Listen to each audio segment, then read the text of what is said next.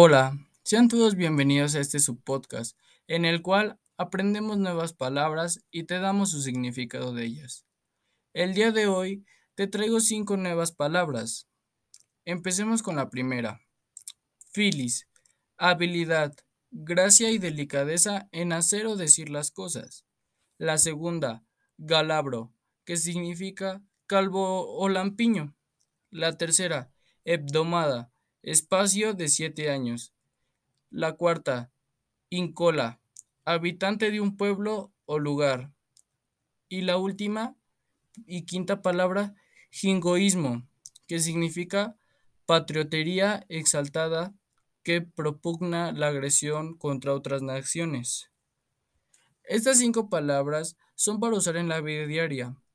Soy Moisés Arzate y te espero en el siguiente capítulo. Hasta la próxima.